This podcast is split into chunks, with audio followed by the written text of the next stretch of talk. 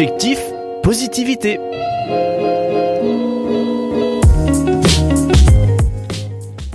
Récemment, je me suis retrouvée submergée par le flot des activités à accomplir sans trop savoir comment gérer mon temps.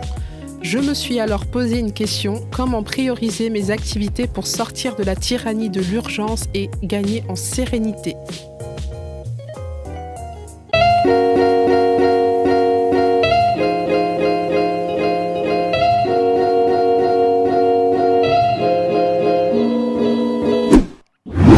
Le sujet de la gestion du temps s'est beaucoup développé dans les dernières décennies.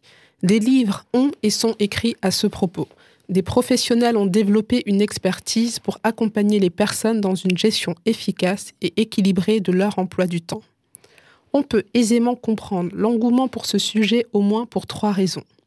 La première est que le temps est sans aucun doute l'une de nos plus grandes richesses. Plutarque a par exemple affirmé qu'avoir du temps, c'est posséder le bien le plus précieux pour celui qui aspire à de grandes choses. Une deuxième raison serait que face aux multiples sollicitations dont nous faisons l'objet, nous devons planifier notre temps afin de ne pas vivre sous le coup d'un stress constant, générateur d'une fatigue physique et psychologique.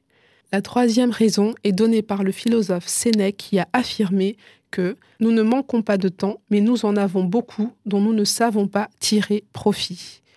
En d'autres termes, cette ressource fondamentale dont nous disposons doit être exploitée avec stratégie. C'est ainsi que Stephen Corvey a écrit un livre consacré à la gestion du temps, la priorité aux priorités.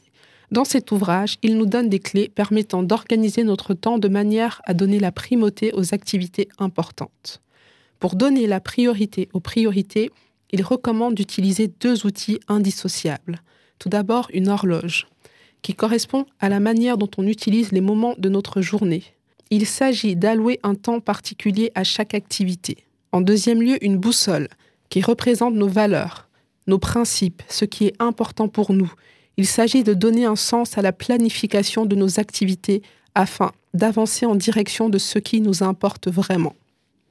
De manière plus concrète, l'auteur nous propose de classer toutes nos activités selon deux critères, l'urgence et l'importance.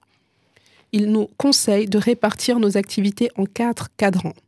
Cadran 1, les activités urgentes et importantes. Cadran 2, les activités importantes et non urgentes. Cadran 3, les activités urgentes et non importantes. Et enfin, les activités qui ne sont ni importantes ni urgentes.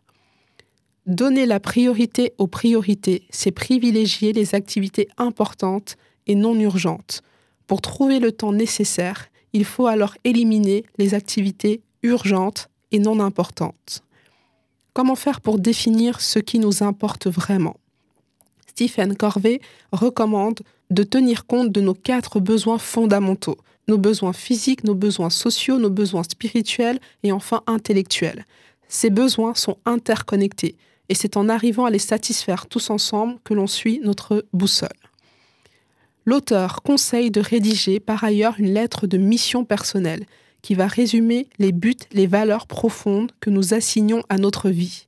Cet énoncé de mission personnelle représente notre boussole. Nous pouvons ensuite aligner notre horloge à notre boussole c'est-à-dire accorder le plus de place possible dans notre agenda aux activités importantes qui nous font avancer vers nos buts essentiels. Petite citation en guise de conclusion et qui j'espère va nous permettre de poursuivre la réflexion. On a toujours assez bien de temps lorsqu'on l'emploie bien. Goethe.